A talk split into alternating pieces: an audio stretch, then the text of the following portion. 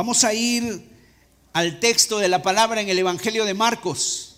Marcos capítulo 10, versículos 13 al 16. Vamos a dar lectura a esta porción de la palabra de Dios. Marcos 10, versículos 13 al 16. Este es un pasaje muy interesante donde nos encontramos a Jesús predicándole a una gran multitud. Y dice así la escritura, y le presentaban niños para que los tocase. Y los discípulos reprendían a los que los presentaban. Viéndolo Jesús, se indignó y les dijo, dejad a los niños venir a mí y no se lo impidáis, porque de los tales es el reino de Dios.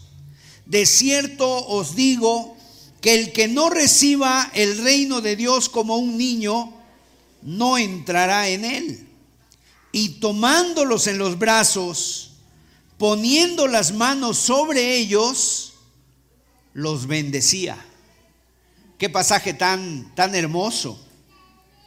Nos hace ver al Señor Jesús queriendo bendecir a los niños, tomándolos en los brazos, bendecirlos. Y fíjese que este pasaje, estudiando un poquito este pasaje, esto ocurrió en el momento donde el Señor Jesús está en, la, en el clímax de su ministerio. O sea, para este momento la popularidad de Jesús es muy grande por todas las ciudades se habla de él, por todas las aldeas se comenta que un joven de 33 años está haciendo milagros, está dando enseñanzas, está predicando la palabra de Dios y en este momento el ministerio de Jesús ha entrado en la recta final. O sea, le queda poco tiempo en su ministerio. Prácticamente le quedarían unos seis meses de su ministerio para que donde para ir a Jerusalén donde finalmente él fue apresado y fue crucificado para salvar a la humanidad. Así que estamos en esa recta final del ministerio de Jesús. Han pasado ya tres años, han transcurrido tres años donde Él ha estado enseñando, ha estado predicando, ha estado haciendo cosas impresionantes, cosas fabulosas que pudiéramos decir que Jesús ya en ese momento era muy conocido, era un influencer, ¿no? Era gente que la gente le conocía, las personas estaban admiradas, querían verlo, muchos querían saludarlo, otros querían tocarlo, otros querían estar ahí, si pudiera estar en este tiempo, la gente quisiera tener su foto con él, la gente quisiera tenerlo ahí en las redes sociales, ¿no? Estar todos ahí con él. Y yo quiero que nos metamos en esta idea, porque en esta escena, no se sabe si estaban en una ciudad, no se sabe si estaban en un campo, pero Jesús está predicando en medio de una multitud. Y dice un, escritor de un libro que se llama La vida y los tiempos de Jesús el Mesías, Alfred Edersheim, dice este personaje que esta escena más o menos se dio entre las seis de la tarde entre las 6 y 7 de la tarde. O sea, ahora Jesús era una persona muy activa, muy dinámica. Él se levantaba muy temprano, 5 de la mañana, 4 de la mañana, se apartaba de sus discípulos, se iba a orar, a tener un devocional con, con, Dios. Ahí estaba él hablando con Dios. Él tenía esa buena costumbre de tener un tiempo con Dios. Y es muy probable que Jesús estuviera ya despierto desde las 5 de la mañana y ya a las 6 de la mañana, a las 7 de la mañana, él hubiera estado tomando un desayuno y posteriormente salir para empezar a predicar de un lugar a otro. En aquella época, tú sabes, no había carreteras, eran caminos, eran veredas, eran, era campo, digamos, campo sinuoso, y entonces todo eso cansa. Todo eso cansa. Yo no sé si alguna vez a ti te ha tocado estar en diferentes actividades desde muy temprano con personas y cuando tú estás así atendiendo, escuchando, la verdad eso que, produce en tu vida, produce cansancio, produce fatiga. Y así estaban de alguna manera los discípulos. Jesús había estado predicando, había estado hablando acerca de cosas muy interesantes. Este pasaje en los versículos anteriores se nos habla acerca del divorcio, se nos habla acerca del matrimonio y en ese momento cuando Jesús ya está agotado, cuando su cuerpo de alguna manera está pidiendo tal vez un receso, los discípulos ¿cómo estarían? Imagínate los discípulos, ¿cómo estarían los discípulos si ya Jesús está ahí? Entonces ellos están esperando. A ver si Jesús ya concluye. A ver si ya terminamos el día. A ver si ya nos podemos ir tal vez a tomar la cena, a tomar la merienda. A lo mejor ya estas sandalias me están apretando y yo lo que quiero es llegar a casa, ponerme, quitarme las sandalias, quitarme los zapatos y descansar un rato. O merendar algo ligero, acostarme en una cama y descansar. Y justo precisamente cuando ya están empezando a recoger, vamos a recoger el sonido, el micrófono, todas esas cosas, vamos a recogerlas y cuando de repente están para hacer esto, empieza a oírse un murmullo de niños. Empieza a oírse el ajetreo y las risas y a lo mejor las pláticas de niños que vienen, un grupo de padres, tal vez de abuelos, que llegan con sus niños pequeños y entonces los discípulos cuando ven esto, pues, ¿qué es lo que pasa en ellos? En primer lugar, se molestaron, dice. Se molestaron. Porque ellos trataron, o sea, inmediatamente se dieron cuenta, venía ese grupo de niños, Jesús está terminando, y entonces ellos dicen, no, no, no, Pedro, hay que bloquearlos. Juan, métete ahí, que no lleguen hasta acá, porque en un momento que lleguen, o sea, si llegan, se acabó el descanso. Si llegan, ya olvídate de ir a la casa, vamos a tener que quedarnos aquí vamos a tener que quedarnos y muy probablemente ellos se dirigieron algunos discípulos con los padres cuando estaban ya en la recta final del día y dice aquí el versículo, dice Mateo 19, 13, mire, mire lo que dice. Entonces le fueron presentados unos niños para que pusiese las manos sobre ellos y orase y los discípulos le reprendieron.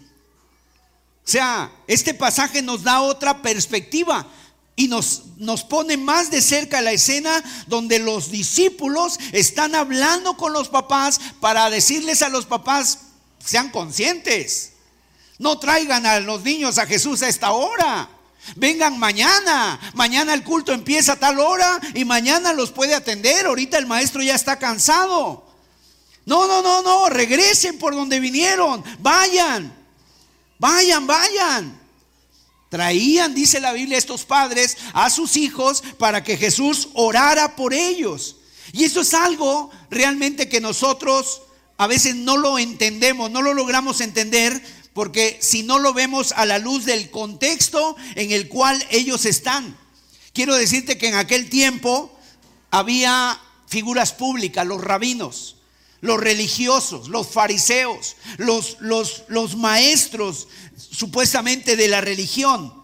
Y entonces cuando un rabino pasaba, los padres agarraban a sus hijos y los acercaban con los rabinos para que los rabinos le pusieran la mano en la cabeza, los tocaran, chocaran la mano con sus hijos y que les, y les, y les pedían, bendice, oiga maestro, rabí, por favor, bendiga a mi hijo, ore por él, ore por mi niño.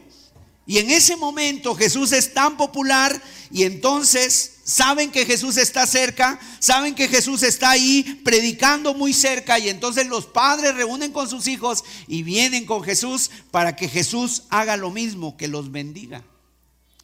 Y entonces los discípulos al ver que esos niños venían, ellos pensaron, ¿no? Donde Jesús empiece a orar por cada niño, adiós cena.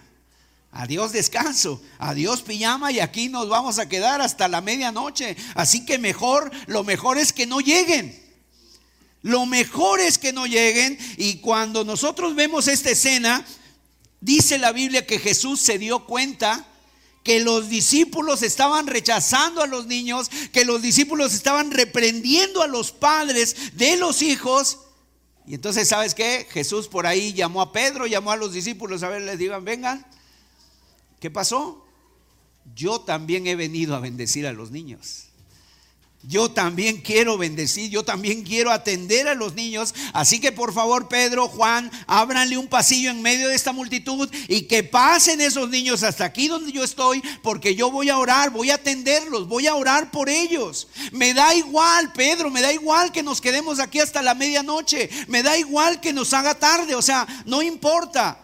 O sea, no importa, pero es que Jesús, estás cansado, no importa, yo he venido a bendecir a los niños, a atenderlos. Ahora, la actitud de los discípulos fue reprender a los padres. La actitud de Jesús, ¿cuál fue? De indignación. Dice la Biblia que se indignó. O sea, empezó a, indignarse, le trajo una molestia santa. ¿Por qué? Porque le estaba diciendo a los discípulos, o sea, es que ustedes no han entendido a lo que yo vine. Yo he venido a bendecir a los niños. Dice la Biblia que él se indignó. Ahora, ¿qué pudo haber pasado por la mente de los discípulos? dos cosas. Por un lado, lo que comento, el cansancio, las actividades que habían tenido durante el día, pero por otro lado era la cultura. Por otro lado era la costumbre, la tradición. ¿Sabes qué? En aquel tiempo a los niños, como no los consideraban importantes, pues la verdad no los tomaban en cuenta. De hecho, en la, en, la, cultura judía, en la cultura hebrea, había un, una festividad que se llamaba el Bar Mitzvah, donde un niño dejaba de ser niño a los 12 años. Se hacía la fiesta, al niño se le llevaba al templo, ahí se hacía un ritual y entonces a los niños los empezaban a considerar como hombres, a las niñas como mujeres y no había el término adolescente, o sea, de niños pasaban a ser hombres y mujeres. De niño deja de ser niño y comienza a ser un hombre. Dejas de ser una niña y comienzas a ser una mujer. No existía la adolescencia. ¿Y cómo, cómo se daban cuenta que una niña dejaba de ser niña y empezaba a ser mujer? Bueno, por, precisamente por el cuerpo su, cuerpo, su, su cuerpo, su, la biología de la niña le podía decir que ya podía ser madre. Y entonces ya la niña, cuando empezaba a tener ya su periodo, entonces la niña ya era considerada que podía ser una madre. Y eh, a los niños los empezaban a tratar como hombrecitos. Los empezaban a incluir en los negocios, los empezaban a incluir en responsabilidades, les empezaban ahí a decir, o sea, ellos esa manera era la que tenían para tratar a los niños. El día de hoy vamos a ver tres cosas. En este estudio vamos a ver en primer lugar la importancia de los niños para Jesús. En segundo lugar vamos a ver cómo los niños necesitan a Jesús.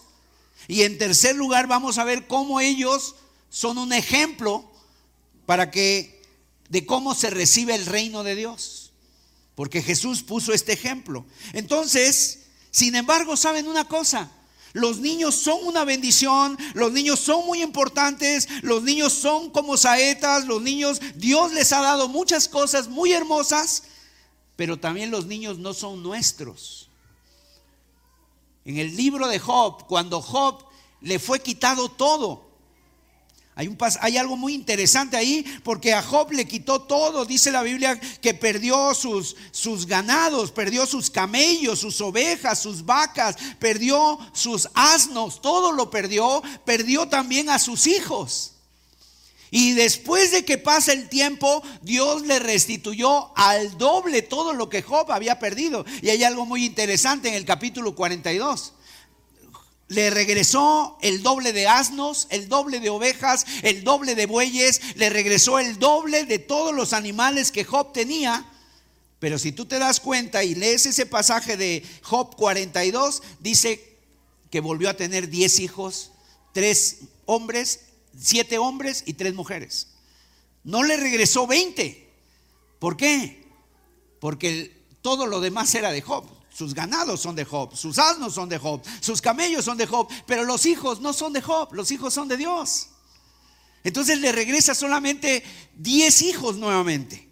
Los niños son de Dios. Ahora, los niños son muy importantes para Dios, los niños son muy importantes para, para Jesús. Y obviamente eso es algo que chocaba con la cultura, chocaba con la tradición, chocaba con la costumbre, porque para los judíos los niños no eran importantes. No los contabilizaban, no los tomaban en cuenta, no tomaban en cuenta ni a las mujeres ni a los niños. Y te acuerdas, y esto aparece en los evangelios, cuando Jesús alimentó a las multitudes, siempre dice cinco mil hombres. Y alguno, alguno, algún evangelio dice sin contar mujeres y niños. O sea, no los contabilizaban. Y las mujeres y los niños, pudiera ser que esa, si hubieran contado, esa cantidad hubiera subido, se hubiera elevado al doble o al triple por las mujeres y los niños. Pero en esa cultura, y digo no tanto en esa cultura, sino también yo creo que en muchas culturas, también la nuestra, tanto la mujer como los niños no son importantes. ¿Hasta cuándo empezaba a ser importante un niño? Hasta que empezaba hasta que se pudiera obtener un beneficio de él. Cuando empezaba ya a generar recursos, cuando empezaba ya a traer ingresos, cuando empezaba ya a ayudar en la casa, cuando empezaba ya a hacer algo por sí mismo, entonces un niño ya era importante. Pero antes de eso, mientras tanto, eran considerados un estorbo. Eran considerados como, como algo que no, que, no, no tenía, eh, era simple y sencillamente te quitaba tiempo. Entonces ellos decían, no, no, hasta que madure, hasta que produzca. Así que para los judíos esto es parte de la cultura. Los niños eran un estorbo. Y eso es lo que Jesús quiere que a los discípulos les quede bien, pero también a nosotros que estamos el día de hoy en siglo XXI, quiere que nos quede muy claro qué son tus hijos para Él, qué son los niños para Él. Creo que nuestra generación, a pesar de que nos estamos muy distantes en kilómetros, ¿verdad? Geográficamente hablando de los judíos, estamos tan cercanos en costumbres. Estamos tan cercanos en, pensamientos. O sea, a nuestra generación es muy similar a lo de los judíos y lo mismo pasa que muchas veces los niños son un estorbo. Los niños son una carga. Los niños a veces para muchos padres son un estorbo para decir, ya no puedo estudiar. Yo me quería ir al fitness, yo me quería ir al gym, no, yo me quería ir de vacaciones y ahora ya no lo voy a poder hacer porque ¿dónde dejo los niños? Y saben una cosa, el día de hoy esto está creciendo cada día más. Mire, es increíble, pero el día de hoy hay algunos hoteles que son solo adultos. Y creo que esto está en aumento. Tú vas a algún lugar y, y solamente es para adultos y dice no niños. No niños, los niños aquí no. ¿Por qué? Porque nosotros buscamos comodidad, nosotros buscamos privacidad. No queremos, yo no quiero que esté en la, piscina, no quiero que esté en la alberca y de repente un niño a mi lado haga una bomba y ya me salpicó todo. Yo no quiero eso. Eso es lo que piensa la gente, ¿verdad? Se aviente ahí. No, en este hotel no caben. Es más, aquí en México hay restaurantes donde también está prohibida la entrada de niños. Está prohibida la entrada de niños y es algo curioso y es algo totalmente eh, contrario porque hay unos que dicen pet friendly. Son amigos de las, de las mascotas, pero no niños. O sea, si entras con tu gato, si entras con tu perro, si entras ahí, hasta un, un, pato puede llevar, un puerquito puede llevar a alguien que le guste, no sé, un animalito así exótico pero no niños. Es la tendencia, está de moda. A la par que aceptan que las personas puedan asistir ahí con sus mascotas, los niños no. ¿Por qué? Queremos un lugar tranquilo, no sea que el niño a mi lado esté regando la Coca-Cola, ¿verdad? O esté manchando el mantel. No quiero que esté aventando la pasta los niños ahí eh, jugando entre ellos. Bodas donde se prohíbe tener niños. Ah, eh, me voy a casar, ¿no? Pero no lleves niños. Oye, se está hablando de la familia. Se va a hablar del matrimonio. Van a tener hijos, probablemente lo quieran hacer, pero, o sea, no quieren, o sea, los, no, que los padres disfruten. Oye, pero yo, yo disfruto con mis hijos, sí, pero no quieren. Bueno, es que muchos padres, ¿sabes qué pasa? Quieren estirar la juventud. Estirar la soltería y entonces enganchan a los niños y el día de hoy es una también es una situación, ¿verdad? Muchos niños están con sus abuelos. Ahora, cuando hay abuelos, eh, son una bendición. Hay muchos abuelos seguramente aquí entre nosotros. Yo mismo también ya soy abuelo, ¿no? Y es una bendición poder estar con los nietos seguramente. Es una bendición. Pero el problema es cuando los padres quieren estar haciendo su vida, ¿verdad? El sábado me voy al partido, tengo gimnasio, este fin de semana me voy a, no sé, con los amigos a, Acapulco, no sé, algún lugar. Pero no, el niño es tuyo, es tuyo el niño, no es de los abuelos. Gracias por los abuelos, gloria a Dios por ellos, que pueden ayudar en momentos especiales, en momentos de mucho trabajo, cuando tal vez por alguna situación tienen que salir los padres, está bien, pero esta generación le está enganchando los niños a otros. Hay padres que quieren seguir con su estilo de vida. Es que estoy muy joven, es que yo no, bueno, es que es que más bien tienes que ser padre. Cuando tú te casas, yo creo que una de las cosas que tú pierdes es precisamente tu libertad pierdes tu libertad. O sea, ya no puedes ir al ritmo de lo que hacías antes. Ya no puedes vivir como soltero. Así es que ahora tienes que ir al ritmo de tus hijos. Ahora tienes que estar con ellos. Ahora tienes que estarlos cuidando. Tienes que estar alrededor de ellos. Y ahora tu vida va a estar girando alrededor de los niños. Estamos viviendo en una generación donde otras personas están criando a los niños y los niños no tienen claro a veces quién es su papá, quién es su mamá. ¿Por qué? Porque uno le enseña una cosa, otro le enseña otra cosa y de repente los niños están así confundidos. La responsabilidad obviamente siempre va a recaer sobre nosotros los padres. Entonces, si te das cuenta, cómo estamos lejos geográficamente de los judíos, pero estamos muy cercanos en cosas, en, en, costumbres, en situaciones parecidas. Y aunque lo digamos, a lo mejor lo podemos decir con nuestros labios. No, es que para mí mi hijo nunca va a ser un estorbo, pero ¿por qué se le da el celular al niño que, tiene, que está chiquito? Para que yo pueda estar tranquilo dos horas, ahí hijo, ahí quédate con el celular y tú no sabes que él está picando el niño al celular y al rato se va a encontrar con una página, ¿verdad? Porque atrás, abajito de ese, de ese videíto de Bob Esponja, viene otro y viene otro y ahí está, a veces aparece la pornografía por ahí o aparecen las malas palabras y que están muy de moda, por cierto, y entonces ahí están. Luego estás diciendo, es que pues quiero sacar tiempo, eh, le doy el celular y estoy tranquilo.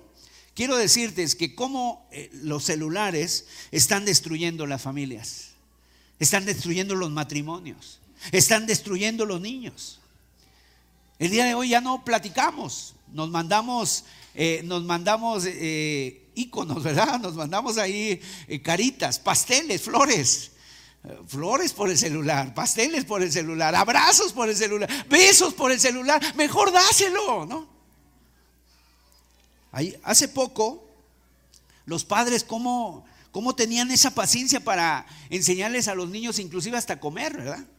¿Cuántos de los presentes no hicieron el avioncito con los niños? A ver, y ahora pone el celular y el niño está comiendo y no sabe ni qué come educamos a nuestros hijos. Ahora, ¿sabes una cosa?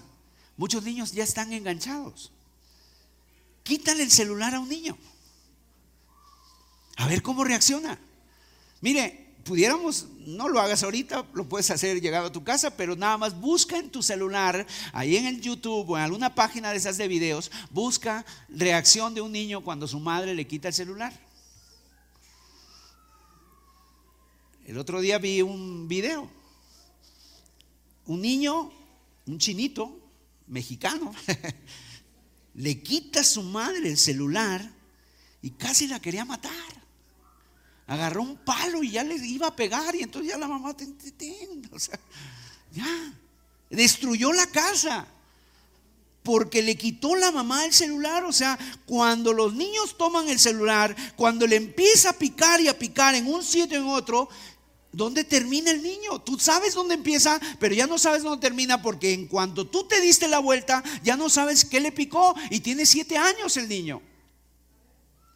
Entonces al final, ¿qué estamos viendo? Son un estorbo. Al final estamos viendo, son un estorbo, o sea, no tengo tiempo. ¿Por qué? Porque no quiero estar con el niño allí en el suelo, no quiero estar ahí yendo al parque con él, no quiero estar ahí que metiéndole goles en la portería, mejor se los pongo en el celular. Y al final estamos tratando a nuestros hijos como estorbos, ¿verdad? ¿Por qué? Porque queremos realizarnos en nuestra vida. Queremos el fitness, ah, queremos aprender inglés, mandarín y no sé qué otros idiomas, pasar tiempo con mis amigos. ¿Y tus hijos? Bueno, estamos viendo la actitud de los judíos y estamos viendo la actitud de los discípulos, ¿verdad?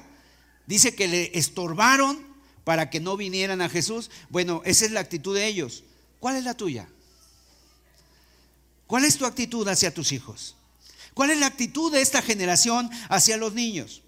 ¿Son importantes para ti los niños? ¿Te alegras de ver a los niños? ¿Que haya niños en la iglesia? De veras, a mí, me, a mí en lo personal, siempre a mí me ha gustado cuando los niños terminamos la reunión y los niños empiezan a, a jugar, a reírse a correr. O sea, yo de hecho digo, ¿no? Que aquí en las reuniones los únicos que tienen derecho a hacer ruido son los niños. son los niños. O sea, porque son importantes. Cuando tú los escuchas, todo lo que conlleva ser niño, su risa, su alegría, la transmiten. Mire, hay iglesias que no tienen niños. Hay iglesias que no tienen niños y esas iglesias que no tienen niños y que no y, los que tienen no los cuidan, pues están destinadas y condenadas a desaparecer. Porque ya no va a haber una próxima generación, una nueva generación. Cuando hay niños, yo te puedo decir algo, es que Dios está bendiciendo esa iglesia. Es que Dios está bendiciendo esa iglesia. Hay niños, Dios está bendiciendo a la iglesia, pero es la iglesia la que ahora tiene que invertir tiempo, fuerzas, tiene que invertir ahí, no sé, eh, cosas de su tiempo. ¿Para qué? Para que esos niños se desarrollen, para que esos niños amen a Cristo, para que esos niños busquen a Dios, para que esos niños desarrollen sus talentos, porque al rato esos niños van a ser los que canten, inclusive van a ser el que esté aquí arriba predicando. Y ya el hermano Sergio ya no va a estar, ¿no? Y, vamos a estar escuchando y vamos a estar viendo. O sea, ¿te preocupas tú por la vida de los niños? Si hay aquí cristianos. ¿Has orado tú por los niños? ¿Y los niños? Los niños están creciendo, quiero decirte, en una sociedad que tú y yo no conocemos. El tiempo ya cambió. El mundo ha cambiado y aunque no lo queramos, a veces nosotros como adultos nos resistimos. No es que las redes sociales, no, el, celular, hay, adultos que no lo saben manejar. Es más, hasta le ponen color a los, los eh, un color para llamar, llamar verde, ¿no? Apagar rojo. Y es todo lo que sabemos muchas veces de los teléfonos, pero es un mundo y el mundo ya cambió. Anteriormente tú jugabas al yoyo, a las canicas, al trompo, jugabas a todos esos jueguitos. Los niños ya no tienen ni idea de esos juegos. Háblale de un cassette a un niño. El otro día le, presentábamos un cassette, un cassette a, una, a unos jovencitos y, estaba diciendo, ¿y este de cuántos gigas es? ¿Y este cómo se pone? ¿No? ¿En qué, en qué aparato lo ponemos? Y, tú le presentas a un niño un teléfono de esos de cuerda y te va a decir, ¿qué es esto? ¿Y esto para qué sirve? ¿Para amarrar al perro? O sea, lo que, y también lo que les espera a nuestros hijos, no tienes ni idea de lo que les espera. El día de hoy, últimamente, se habla mucho de los libros. Pero esto no solamente es cuestión de aquí de México. Y dicen, es que el gobierno, es que esto está permitiendo, esto es una, esto es algo, es una agenda globalista que hay en todo el mundo. Y que han sucumbido muchos países en Europa, en España. Eso ya está adelantado en esos países. Y aquí nos llega y nos llega y nos está llegando. Y de repente la gente empieza a agarrar hasta tintes políticos todo esto. Pero realmente esto es algo mundial la globalización. el, el, calendario globalista que tiene la ONU, que es precisamente poner esa ideología de género y sembrarla en toda América Latina. Y, y, están y cuando los niños estén en la escuela, ¿con quién se van a presentar? ¿Quién va a ser su compañerito, su compañerita? ¿Quién va a ser su maestra? En los Estados Unidos hay una tendencia donde dicen que en cada escuela quieren que haya un drag queen. ¿Qué es un drag queen? Es una, un hombre o una persona con un sexo, quién sabe cuál, porque ya hay muchos, y entonces se vista de mujer, pero de una forma totalmente, inclusive hasta mala para, para la mujer. ¿Les hacemos sentir parte de la familia a los niños? Esta iglesia, de veras, tenemos que darle mucha importancia a los niños, a la educación que ellos reciben.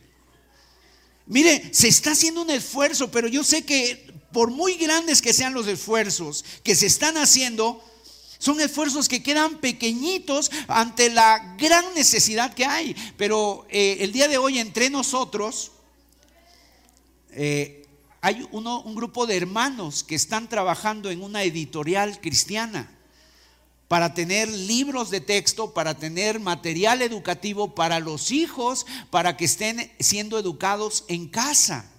Y para que también se puedan formar inclusive escuelas. Y están matemáticas, están todas las materias, español, inglés, va a haber computación. Y, está, gracias a Dios, ese proyecto, pero digamos, está en cierne. Y se está haciendo un esfuerzo muy grande. Y gloria a Dios que hay hermanos que están colaborando con ese, con ese proyecto. O sea, ¿por qué? Porque nos hemos dado cuenta que esto viene como una avalancha y los niños el día de mañana no van a saber ni qué hacer.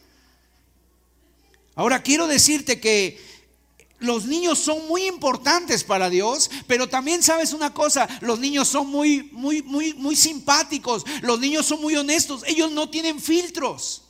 Ellos no se ponen filtros, no se ponen máscaras. Ellos no agarran y dicen, ay, voy a saludar a este hermano porque es el pastor. No, ellos agarran y, y saludan a los, a los adultos que les sonríen, a los que hacen un clic con ellos. ¿Cómo, tú puedes saber cuál es tu relación con tus hijos o con los niños? Cuando termine la reunión, mira si te acercan los niños a ti. Si no se acerca ningún niño a ti, es porque no sé cómo te verá, ¿verdad? Uy, aquí está este. Si tú no te acercas nunca a un niño, si tú no te inclinas a ellos, si no los miras a los ojos, el niño no tiene filtros, no tiene máscaras, el niño no anda buscando quedar bien.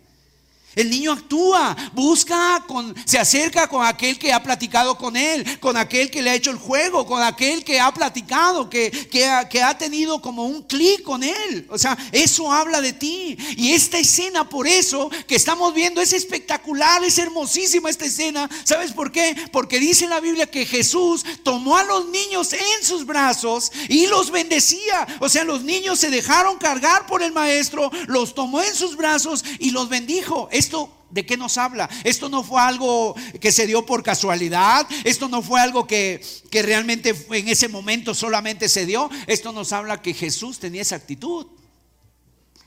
Jesús continuamente cuando pasaba por las ciudades, cuando pasaba por las aldeas, cuando iba a las sinagogas, cuando estaba predicando, muy seguramente Jesús hacía cosas con los niños. ¿Cómo estás, amiguito? Le chocaba las manos. Vengan esos cinco, ¿no? Y a mí me gusta imaginarme que cuando Jesús va caminando, ve a un niño y entonces se agachaba, a ver, espérese, espérese. Y se agachaba y lo saludaba al niño, lo miraba a los ojos, se ponía a su altura. ¿Cómo estás? ¿Tú qué tal? Oye, ¿cómo te va? ¿Cómo están tus papás? ¿Dónde vives? En otras palabras, fíjate quién es el que lo está haciendo. El Dios del universo, el Dios tres veces santo, el Dios creador, el todopoderoso que seguramente tenía mucho que hacer, que ya estaba contando el tiempo porque se le venía encima ya todo, digamos, todo el, el proceso que venía ya para él, para sus discípulos, el Señor Jesús tomaba tiempo para bendecir a los niños, para pasar tiempo con los niños. ¿Por qué? Porque esto nos habla, los niños son muy importantes para Dios, los niños son muy importantes para Jesús. Los niños son muy importantes para la iglesia. Pero en esta sociedad lamentablemente los niños cada vez son menos importantes o cada vez los ven como productos o como, o como algo que se tiene que estar ahorita, se tiene que estar manejando para que cuando sean grandecitos y vean una sociedad totalmente diferente a la que tú y yo vivimos, no digan nada. Es algo diabólico. Es algo terrible lo que está a punto de suceder. ¿Y que, dónde están nosotros? ¿De dónde estamos nosotros como padres para poderle dar esa importancia a Jesús? Esa importancia que los niños tienen para Dios y para nosotros como iglesia. ¿Qué estamos haciendo por ellos? ¿Qué estamos haciendo por ellos? O sea, esos niños se van a ir con todo, les van a dar con todo y todos vamos a estar nada más cruzados de brazos diciendo, no, pues sí, ¿Qué pudimos hacer? Algo podemos hacer, orar a Dios, eh, cerrar filas, eh, empezar a, no sé, hacer algo, un esfuerzo por nosotros, es decir, yo voy a atender a mis hijos. Miren, a los niños, el día de mañana muchos de los niños de la iglesia van a tener que defender la la ideología de género, pero fuerte la identidad del hombre, la identidad de la mujer, y va a ser en medio de una generación perversa. Van a tener que defender la Biblia. ¿Sabes tú que hay grupos, inclusive satánicos, que han comprado editoriales bíblicas y que el día de mañana, imagínate, una Biblia que saquen editada por Satanás? Que les tienen, o sea, están comprando editoriales. Hay personas que, que realmente no se dan cuenta. Y mire, si Dios te llama, si tú eres un cristiano y Dios te llama, no hay ministerio más grande que el servir a los niños. Pero hay muchos cristianos que dicen, no, no, no, no yo, yo, no vine aquí para servir en la escuela dominical. Yo vine aquí para ser pastora, predicador, ¿no? A mí los niños no. Bueno, y si me mandan con los niños, pues ya ni modo, me voy. No, no, no, no sabes. La bendición, o sea, yo creo que los hermanos que están con los niños son los que más tienen que saber con la Biblia, son los hermanos más dinámicos que tienen que ser en la iglesia, los que más trabajan con los niños. ¿Por qué?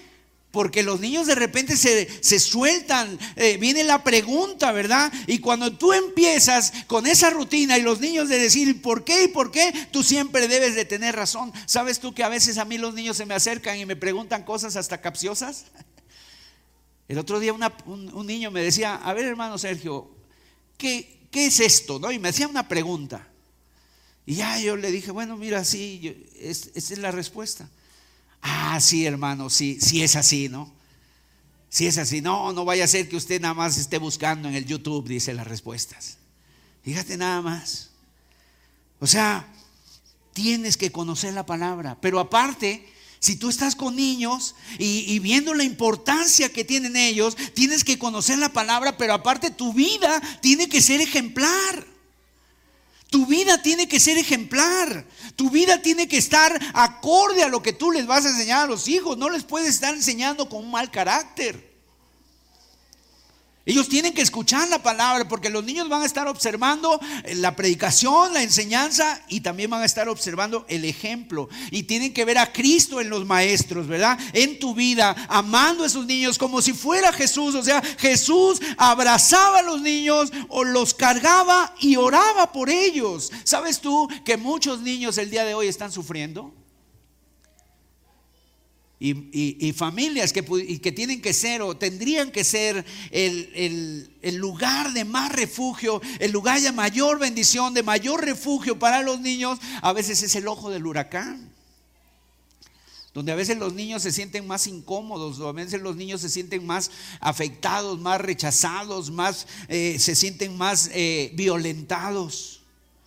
¿Por qué? Porque hay familias desestructuradas, hay familias lastimadas, quebradas. Entonces los niños son muy importantes y como iglesia, dice la Biblia, tenemos que volver a los niños. Fíjense cómo termina el, Antiguo Testamento. ¿Alguien sabe cómo termina el Antiguo Testamento? ¿Con qué palabras termina el profeta Malaquías? No está en la presentación, pero yo quisiera leerlo porque dice este pasaje de Malaquías 4,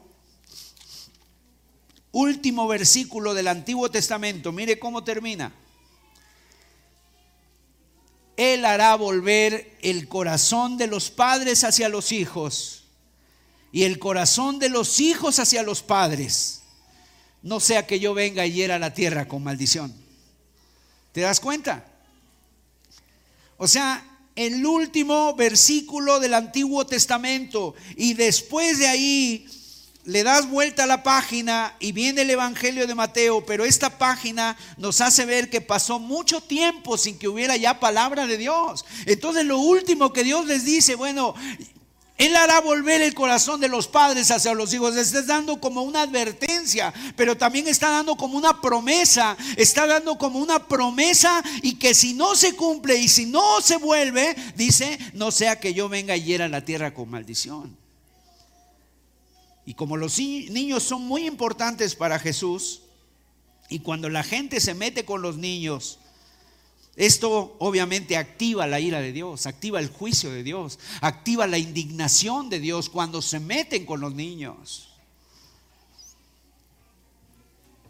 Entonces nosotros debiéramos decir a los niños, no, a los niños no, las, no los tocas, a mis hijos no los tocas, pero tú tienes que tocarlos, tú tienes que enseñarlos, tú tienes que darte por ellos, tú tienes que cumplir ese papel de, de hacer ver lo importantes que son los niños.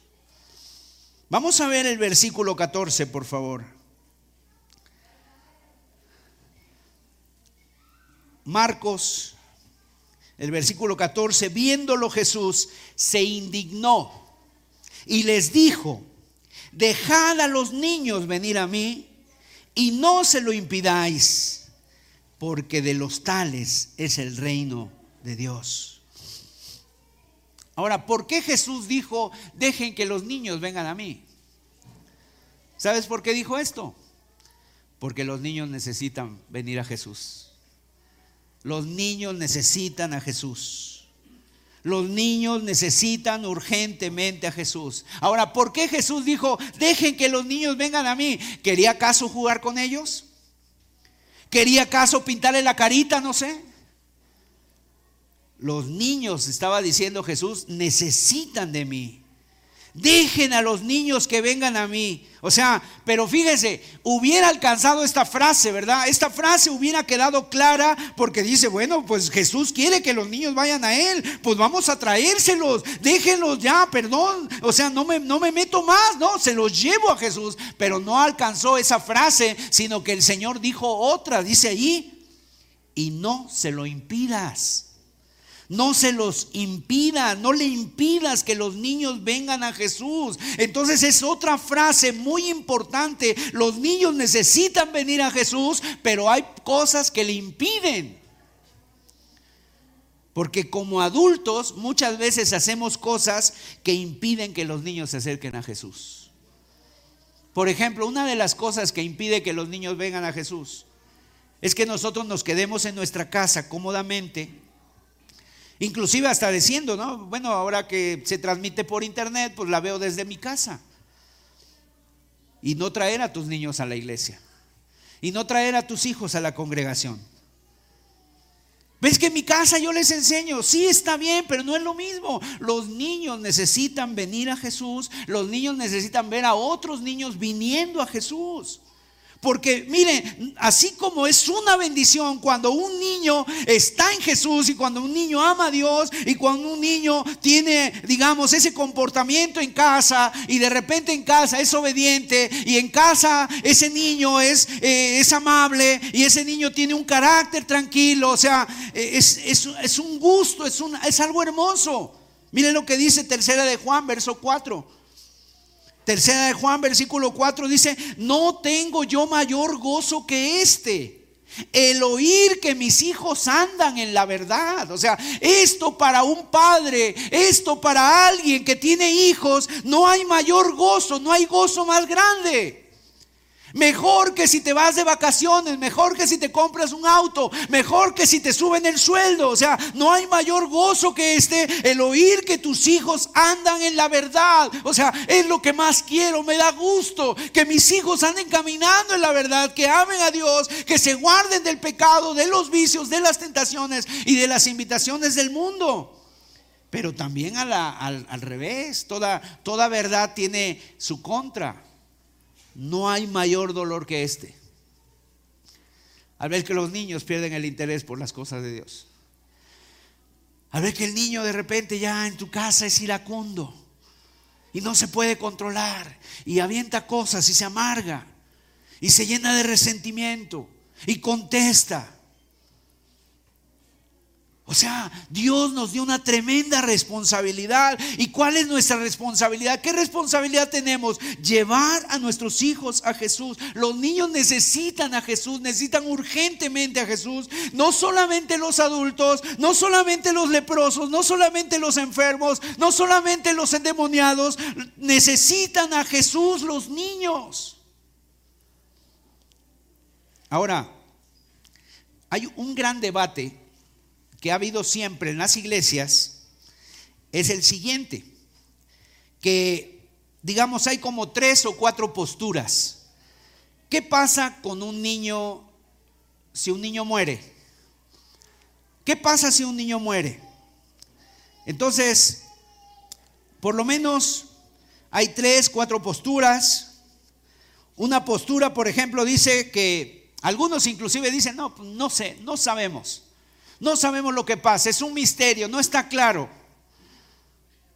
Inclusive algunos llegan a decir, bueno, solamente se van a salvar los elegidos. Los elegidos, o sea, aquellos que eligió Dios desde antes de la fundación del mundo, son los únicos que se van a salvar y los demás, pues finalmente no sé, no se atreven a decir con claridad, se van a ir al infierno. Un niño, imagínate, niño, un año, dos años, meses se va a ir al infierno porque no es elegido. Otra postura, los hijos de los creyentes, solamente de los cristianos son los salvos. Esa es otra postura que se tiene acerca de los niños. Solamente los hijos de los cristianos son salvos porque son santificados. Pero los que no son cristianos no son salvos. Entonces, esa es otra postura. ¿Cuál es la postura que nosotros creemos? Bueno, que por lo menos yo creo que nuestros niños son salvos, que nuestros niños son de Dios, son de Cristo, que Dios nos los dio, son de Él. O sea, ahí no existe el pecado original, porque no pagarán los padres por los hijos. En la Biblia, en el libro de Deuteronomio, cuando los, cuando los judíos fueron a ver la tierra prometida y no quisieron entrar, ¿por qué? Porque tuvieron temor y desconfiaron de Dios. Dios le dijo que Josué y Caleb iban a entrar, pero que también iban a entrar esa generación que eran de 20 años para abajo, iban a entrar a la tierra prometida. O sea, no los padres, los, los jóvenes, los hijos. Ahora, nosotros creemos que los niños son de Dios, que si un niño muere, va a la presencia de Dios. Que Dios extiende su misericordia, su gracia sobre ese niño, porque esos niños muchas veces son, tienen esa inocencia, esa inconsciencia de pecado. Son de Dios. Y esto lo enseñan también muchos predicadores, que los niños son de Dios. Los niños van al reino de Dios si un niño muere. Hay otras enseñanzas donde dicen que solamente los niños que son bautizados, y por eso la Iglesia Católica bautiza a los niños para que no se vayan al limbo, para que no vayan al infierno. Pero no, los niños son salvos, los niños son inocentes, tienen esa inocencia. Ahora, el punto es este, el siguiente. ¿Cuándo termina eso? ¿Cuándo termina esa edad, verdad? ¿Cuándo termina esa edad de inocencia? De que los niños ahora son responsables? Bueno, esto obviamente también es cuestión de, mucha controversia, de, mucha, de, de algo polémico. Nosotros creemos en que esos niños no tienen esa responsabilidad moral de pecado, porque el pecado, dice la Biblia, es quebrantar la ley de Dios. Es infracción de la ley. O sea, el niño, mientras no tenga esa responsabilidad de que está quebrantando los mandamientos de Dios, entonces no tiene esa responsabilidad moral. Entonces, ¿cuándo, lo, ¿cuándo ya es el tiempo? El tiempo es cuando empieza ya a tener esa responsabilidad, cuando ya empieza a saber el niño lo bueno y lo malo. Ahora, esto yo sé que es peligroso, porque muchos padres pueden pensar de la siguiente manera, ah, como mi hijo es salvo, como mi hijo es cristiano, o sea, que no es cristiano, sino como mi hijo es salvo, como mi hijo va con Dios, entonces yo no hago nada. Entonces yo no hago nada. No, es aquí donde viene verdaderamente el llamado. Tu hijo necesita a Cristo. Jesús ha venido a salvar a los niños también. Por eso a los niños desde muy pequeño tú debes de instruirle. Tú debes de instruirle, ¿por qué? Porque tristemente vivimos en, una, en un mundo caído, vivimos en un mundo, ¿verdad? Tendiente al pecado y el niño, pues al niño a veces no hay que enseñarle a mentir. Al niño no hay que enseñarle eh, a decir mentiras o eh, no hay que enseñarle eh, a, a veces hasta a ser egoísta. El niño a veces quiere ser eso. No quiere dar lo suyo. Hay que enseñarle a decir gracias, por favor. Ahora déjame decirte, hay niños en la historia del cristianismo y también en la historia cristiana y seguramente también entre nosotros hay niños que se han convertido a temprana edad y son los padres los que llevan a Cristo a ese niño. Hay testimonios de niños que se han convertido a los 8 años, a los 6 años, a los 10 años, a los 9 años, le han rendido su corazón a Cristo. ¿Por qué? Porque Dios los puede salvar. Mire, la Biblia inclusive dice que Juan el Bautista fue lleno del Espíritu Santo desde el vientre de su madre. Sansón eh, fue lleno del Espíritu también y Dios le habló cuando él estaba pequeño. Eh, Samuel el profeta escuchó la voz de Dios tal vez cuando tendría unos ocho añitos. O unos seis añitos estando en el tabernáculo, le dijo Dios, Samuel, Samuel, Samuel. Y él dijo, heme aquí, Señor. Jesús a los 12 años fue al templo y Jesús a los 12 años dice la Biblia que él enseñaba, ¿verdad? Estaba hablando con los maestros. Josías a los 8 años comenzó a reinar y dice que hizo lo recto ante los ojos de Jehová en Segunda de Reyes 22. Entonces tú debes orar que tus niños conozcan a Jesús. Señor, que mis hijos te conozcan. Y necesitamos empezar desde la más temprana edad, empezar a predicarles el Evangelio. ¿Qué es predicarles el Evangelio a los niños? Que Jesús es el Salvador, que Jesús es el Cordero de Dios, que Jesús es el único que puede transformar sus corazones, sea cual sea su edad con figuras, con muñequitos. Aquí los maestros de la escuela dominical hacen sus clases, traen manualidades, traen imágenes, presentan a los niños a Jesús, presentan a los niños el amor a Jesús, el amor de Dios por ellos sea cual sea la edad, decirles Jesús murió por ti, porque te ama, murió por tus pecados, porque tú necesitas la salvación que es en Cristo Jesús, porque un día vas a morir. Necesitamos, mis amados, predicarles a los niños de Jesús. Mira, tus hijos no necesitan más ropa, tus hijos no necesitan, no sé, traer, tus hijos no necesitan más cosas a veces materiales, necesitan que los padres les prediquen a Jesús. ¿Por qué? Porque podemos traer, a veces nosotros como padres podemos caer en el, eh, en el error de pensar que traer dinero a la casa y ponerlo sobre la mesa, ya con eso estamos siendo buenos padres. ¿Y el alimento espiritual? Tu hijo no necesita un móvil. El iPhone última generación, no necesita el iPad. Tu hijo no necesita una, una pantalla en su recámara para ver el Netflix. Tu hijo necesita a Cristo. Es lo que necesita tu hijo. Preséntale a Cristo. Por eso Jesús dijo, dejad a los niños venir a mí y no se lo impidáis, porque de los tales es el reino de Dios. ¿Qué hacemos nosotros? Mire, nosotros le impedimos. O sea, los adultos somos responsables de acercar a los niños a Jesús. Y Jesús le dijo a los, a los adultos, no se lo impidan. Esta iglesia somos responsables de lo que sucede en esa relación de entre Jesús y los niños, por lo menos aquí lo que nos toca. Los niños, en segundo lugar, necesitan y dependen de los adultos para acercarse a Jesús.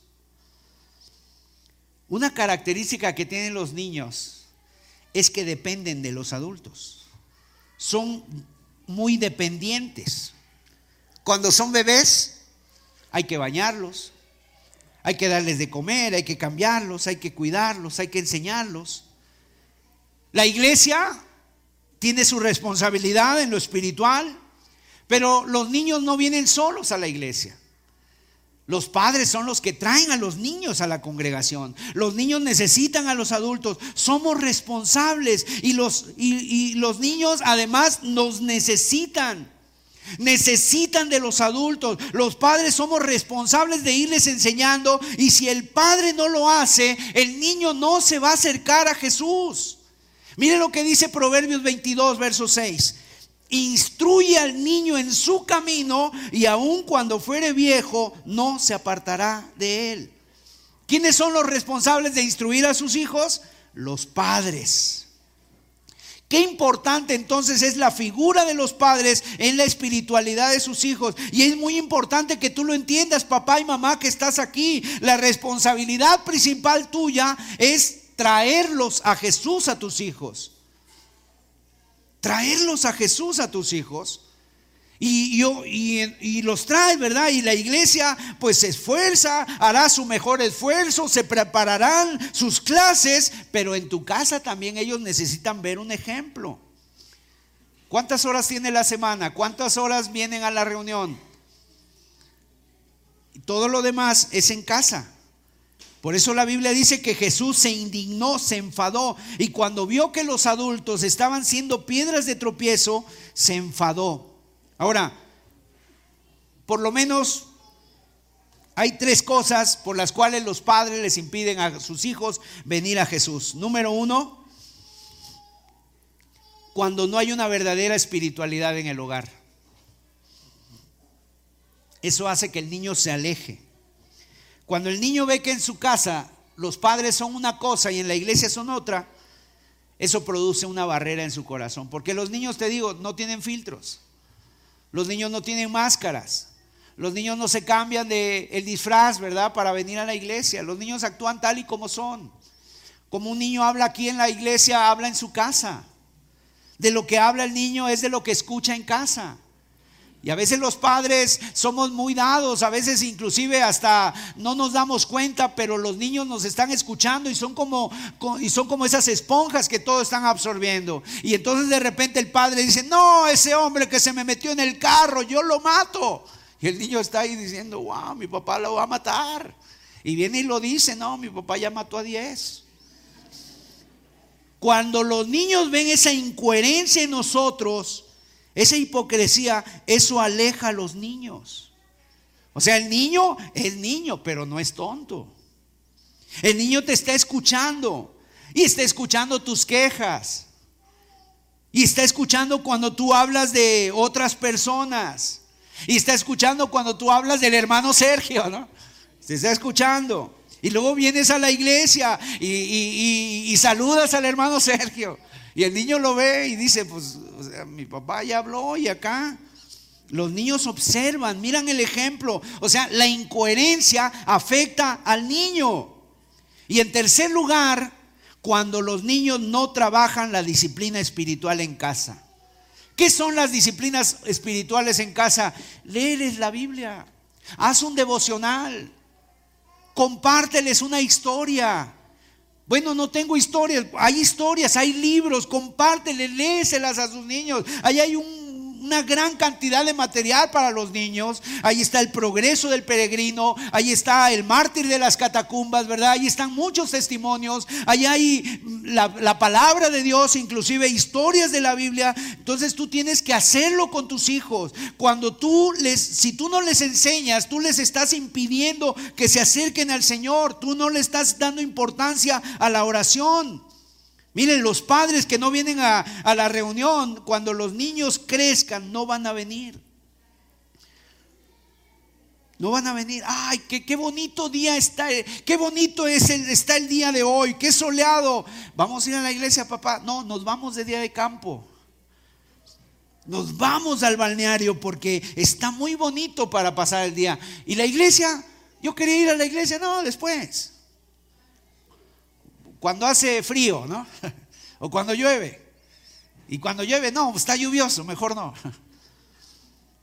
Mira, cuando el niño tenga 20, cuando el niño tenga 25, 22, 21, no va a querer venir a la iglesia.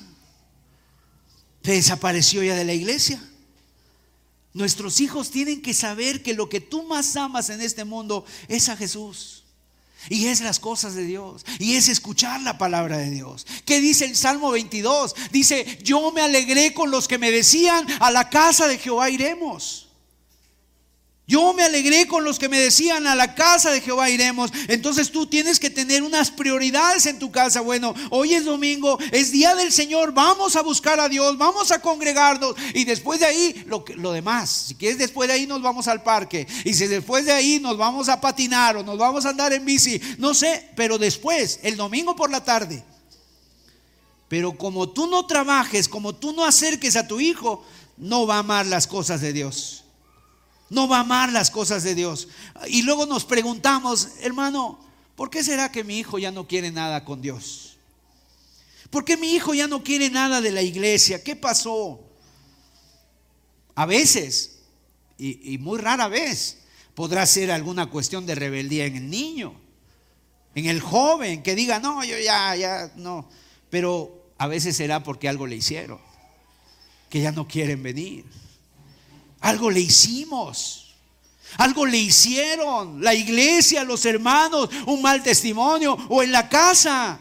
Y sabes tú una cosa, Dios nos va a pedir cuentas de nuestros hijos. Un día estaremos parados delante del juicio final, estaremos parados delante de Dios y Dios te va a decir, ¿dónde están tus hijos?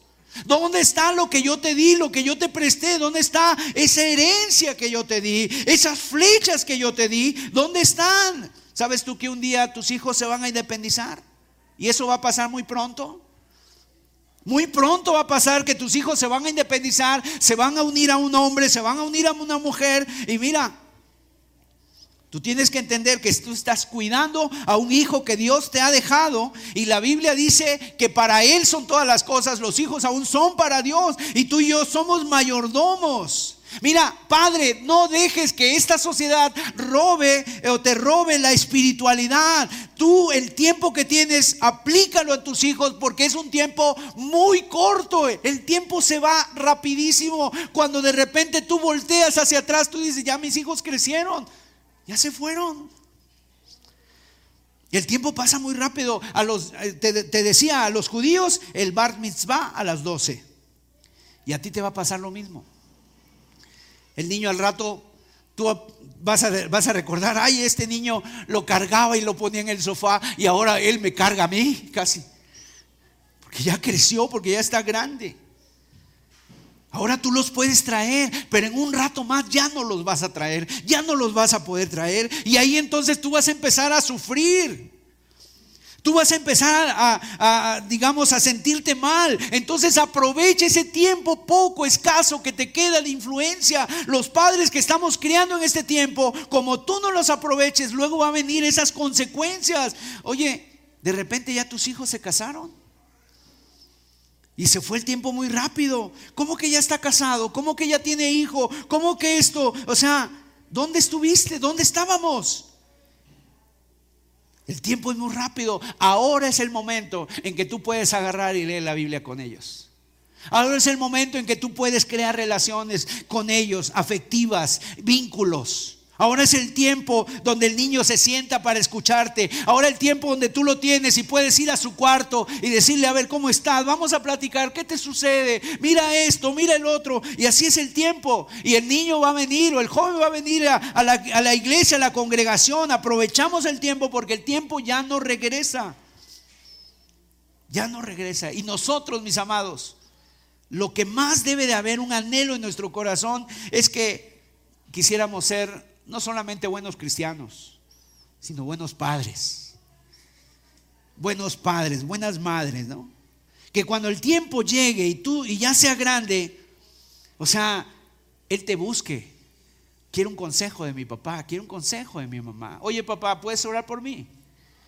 Oye, ¿puedes darme este consejo? ¿Qué hago en esta situación? ¿Qué hago en esta situación? ¿Por qué? Porque el tiempo pasa muy rápido y ahorita tú lo puedes, lo tienes ahí en casa y puedes platicar con ellos a cualquier hora, en cualquier momento, pero el día de mañana vas a tener que hacer una cita para hablar con él. Oye, te llamo, te mando un mensaje, ¿no? Te llamo, ¿puedes, podemos platicar. ¿Me puedes dar un tiempo para tomar un café, para, para charlar, para conversar? Mira, mis amados, los niños no son un estorbo, que esta sociedad no te engañe. Entonces, disfrútalos, disfruta a tu hijo, disfruta a tu hija. Pasa tiempo con ellos. Disfruta a tu niña, porque al rato va a venir un chico de una moto y se va a ir con él. Y vas a estar preocupado. La mejor herencia que tú le puedes dar a tus hijos es que conozcan a Jesús. Es mejor que una casa, es mejor que un carro, es mejor que una cuenta en el banco, es mejor que un negocio. Que conozcan a Jesús, que tengan temor de Dios, que Él sepa quién es Jesús. Y en tercer lugar, mire cómo los niños son un ejemplo de cómo se recibe el reino. Dice Lucas, el pasaje de Lucas 18, verso 16. Mas Jesús llamándolos dijo, dejad a los niños venir a mí, no se lo impidáis, porque de los tales es el reino de Dios. De los tales, de los que son como niños. Mateo 18, versículos 2 y 3. Miren lo que dijo Jesús. Y llamándolos, Jesús, y llamando Jesús a un niño, lo puso en medio de ellos y dijo, de cierto os digo, si no os volvéis y os hacéis como niños, no entraréis en el reino de los cielos. Aquí Jesús llamó a un niño, a ver, ven, ven, ven, ven, Pedrito, Juanito, ven, mira, ven este niño, ven este niño, ven cómo es este niño. Así es que yo quiero que sean ustedes. Lo puso en medio. Tienes que ser como niño, tienes que volverte como niño, te haces como niño. Y a un niño, ¿verdad? Que cuando tú lo llevas al doctor, al niño, lo llevas al pediatra, ¿qué hace el pediatra con el niño? Siempre lo pesa y lo mide. lo pesa y lo mide, ¿no? Y ah, ya está más grandote. ¿Qué, qué, rápido has crecido. Obviamente, en eso no, no nos parecemos a los niños, porque a nosotros ya no nos miden y mucho menos que nos pesen. Pero, ¿en qué tengo yo que ser como niño? En tres cosas en la humildad, en la obediencia y en la confianza. Tres cosas que los niños son y que nosotros tenemos que ser como niños y que una persona cuando se convierte tiene que experimentar esto. Tenemos que ser humildes. Humildad. Tenemos que ser obedientes, tenemos que ser, eh, tenemos que tener confianza. El niño es obediente. Cuando tú lo llamas, Él va. Así también tú tienes que ser con Dios, tienes que ser obediente. Dios te dice, haz esto y tú lo tienes que hacer, Señor. Heme aquí, ¿qué quieres que yo haga, Señor? Cuando una persona se convierte es lo que primero tenemos que hacer. Como Pablo, cuando se convirtió Saulo de Tarso, ¿qué le dijo al Señor? ¿Qué quieres que yo haga, Señor? Ah, pues vete a la calle que se llama derecha y ahí te estás hasta que yo te diga qué vas a hacer. Y ahí fue y se estuvo. Si Dios ya te mandó algo, Dios demanda de ti obediencia. Pero para ser obediente a la voz de Dios tienes que ser humilde. ¿Por qué? Porque la Biblia dice, ¿verdad? En uno de los salmos, que no debemos ser sabios en nuestra propia opinión. A veces nosotros debatimos, a veces nosotros rebatimos con Dios, a veces nosotros le queremos presentar nuestros argumentos. Es que Señor, creo que esto es mejor lo que yo pienso. Y si yo le hago de esta manera, Señor, creo que es mejor, Señor, mi consejo que el tuyo. Oye, estamos peleando con el Dios Todopoderoso. Dios te llama que te arrepientas, Dios te llama que dejes amistades, Dios te llama que no te dejes influenciar por cosas de este mundo y tú dices, no, yo ahí voy porque yo sí aguanto, quiero demostrarte que yo sí resisto, Dios. Y al rato ya no te das cuenta ni dónde acabas. Así tiene que ser nuestra vida, humildad Obediencia y confianza. Tienes que ser obediente. Vea la palabra, vea la Biblia. Dice, pone en el Señor tus caminos. Y ahora en esa humildad obedeces al Señor y le dices, ¿qué quieres que haga? Mira, el Dios eterno acercándose a los niños. Hemos visto lo importantes que son, hemos visto la necesidad que ellos tienen y hemos visto cómo ellos son un ejemplo. Si hay aquí entre nosotros, para ir finalizando, si hay aquí entre nosotros personas que no han venido a Cristo, que Dios te ha estado hablando una y otra vez y tú no has sido obediente, arrepiéntete. Pídele perdón a Dios, corre a Cristo, corre a los pies de Cristo. Decirle, Señor, perdóname, Señor, de corazón. O sea, dile a Dios, Pídele perdón, humíllate, reconoce, sé humilde, sé obediente, confía en Dios, que lo mejor, la voluntad de Dios siempre es agradable y perfecta para tu vida. Y en segundo lugar, padres que están aquí, tú tienes que ser muy valiente. ¿Para qué? Para pedirle perdón a tus hijos.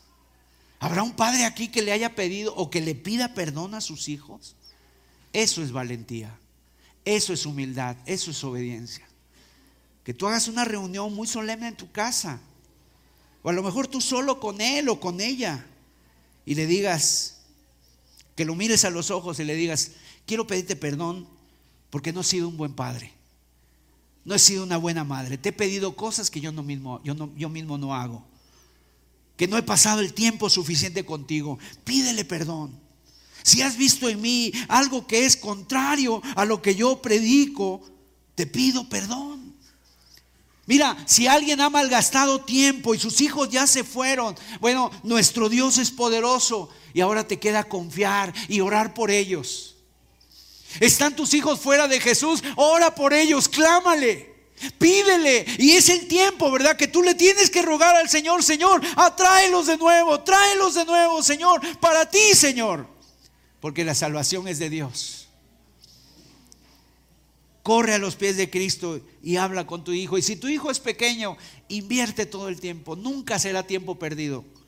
Invierte todo el tiempo para ellos. Enséñales de Jesús. Llévalos al parque. Juega con ellos. Tírate en el suelo con ellos. Eh, juega luchitas con ellos. Fuercitas con ellos. O sea, ámalos porque el tiempo se va muy rápido. La pregunta es, ¿qué resolución vas a tomar? En tu casa falta un altar, en tu casa falta el devocional, en tu casa falta la lectura de la palabra. Empieza a hacerlo. No te avergüences de ello, empieza a hacerlo, saca la Biblia, desempólvala, ¿verdad? Y ábreselas. O cómprate un libro y dices, vamos a leer este libro. Y mira, es interesante, yo ya lo leí.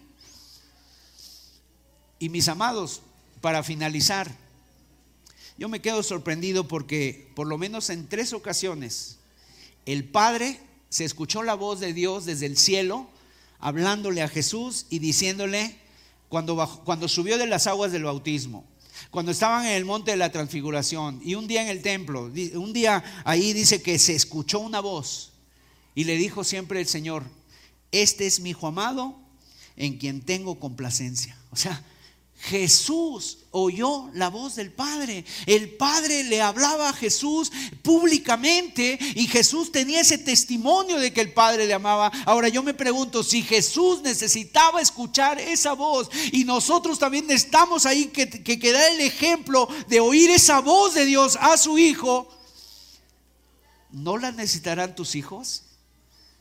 Que tus hijos escuchen de ti, hijo, te quiero Hijo, estoy muy orgulloso de ti. Hijo, eres muy especial para mí. O sea, ¿no será importante darles esas palabras a Jesús? ¿Cuándo fue la última vez que tú le diste esas palabras a tus hijos? Hijo, de veras, te quiero. O a veces son puras quejas, ¿no? Hijo, ya ni la haces, ¿no? Te quiero, estoy orgulloso, eres muy especial. Jesús lo necesitaba. No lo necesitaremos nosotros. A veces como matrimonios, hay matrimonios, tanto hombres como mujeres, que andan mendigando por fuera, ¿no? Una pequeña migajita que alguien le diga te quiero, porque el esposo no le dice, porque la esposa no le dice. Díselo. Vamos a cerrar nuestros ojos y vamos a tener un momento de, de oración, de meditación.